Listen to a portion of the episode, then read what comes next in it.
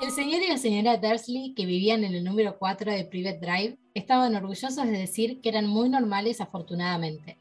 Eran las últimas personas que se esperaría encontrar relacionadas con algo extraño o misterioso, porque no estaban para tales tonterías. Para, para, para, para. ¿Vos me estás diciendo que vamos a leer Harry Potter en la S en movimiento?